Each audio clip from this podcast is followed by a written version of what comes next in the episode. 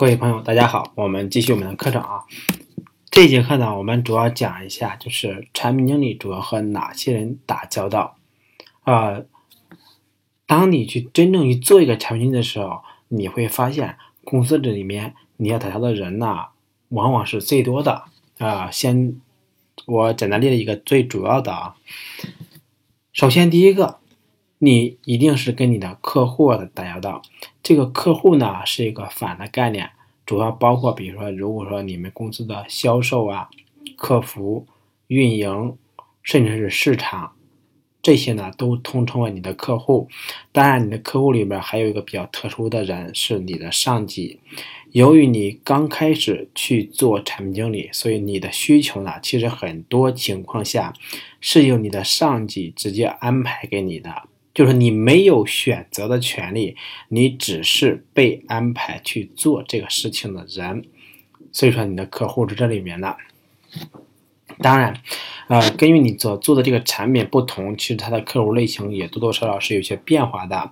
比如像我们是做 SaaS 系统的，那么我们的运营呢是一个非常非常主要的角色。SaaS 呢，就是说白了就是说跟一些。商家开发一些软，就我们开发一套软件，可以给我们这个行业的商家去使用。那么现在呢，这这个这种形态的产品，它有一个很重的东西，就是它的是重运营的。所以呢，我们运营是我们最最重要的，也不能最最重要，就是说非常重要的一个打造的群体。同时呢，还有老板。当然，对于我们刚开始做产品的人来说，可能老板直接找你提需求的这个情况或者这个场景是非常少的，一般都是提给你的领导，用你的领导来安排。呃，再一个呢，就是设计。为什么说是设计呢？就是说，运营或者其他人或者我们的客户是提要求给到你产品里。那么你产品经理把产品需求梳理完以后的，你需要给到设计。这个设计呢，我们是包含两个角色，第一个呢是交互设计，第二个是视觉设计。就是说，你需要这两位角色的人来把你的这个原型啊什么的，或者是啊你的草稿变成其他人可以阅读的设计稿或者交互稿。那么跟设计打交道是非常高频的，当然最最重要的是要和你的研发团队的兄弟们打交道。一般来说，就是产品是连接提要求的人和做解决方案的人之间的一个重要枢纽嘛。那么研发呢，是你有力的后背。我之前就是有过这么一个比喻啊，就是说，对于研发同学来说。我做一个产品经理，就是他们的一个先锋，他们只需要把代码写好，架构打好，其他的所有事情都由我来挡着。就是即使有客户投诉，或者说有业务方不满，这些信息绝对不会传到研发那边去挡，由我在挡着。就是说，啊，兵来什么将挡，水来土掩，就是我担任的这个环节。那么同样呢？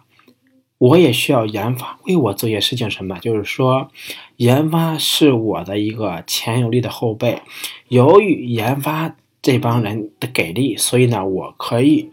凭着我的经验去向业务方、向我的客户、向我的运营、向我的老板去承诺一些事情，而且我承诺的东西一定是研发可以搞定的、做出来的。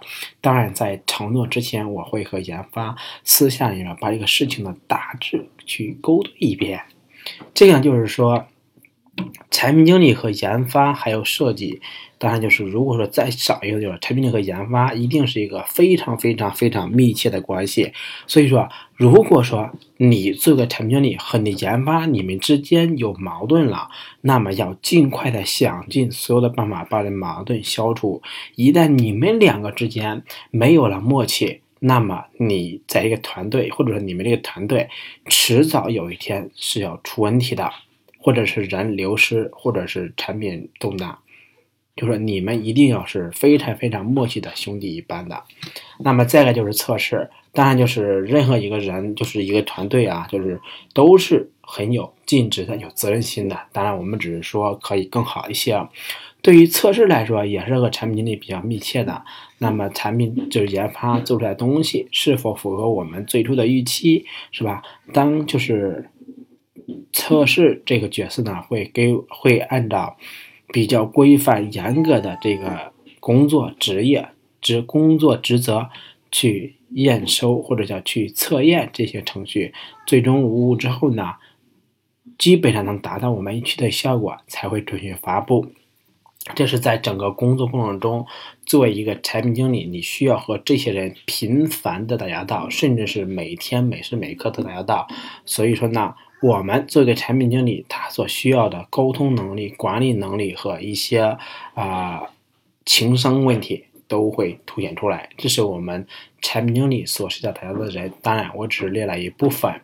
那么下节课我们简单说一下产品经理主要做哪些事。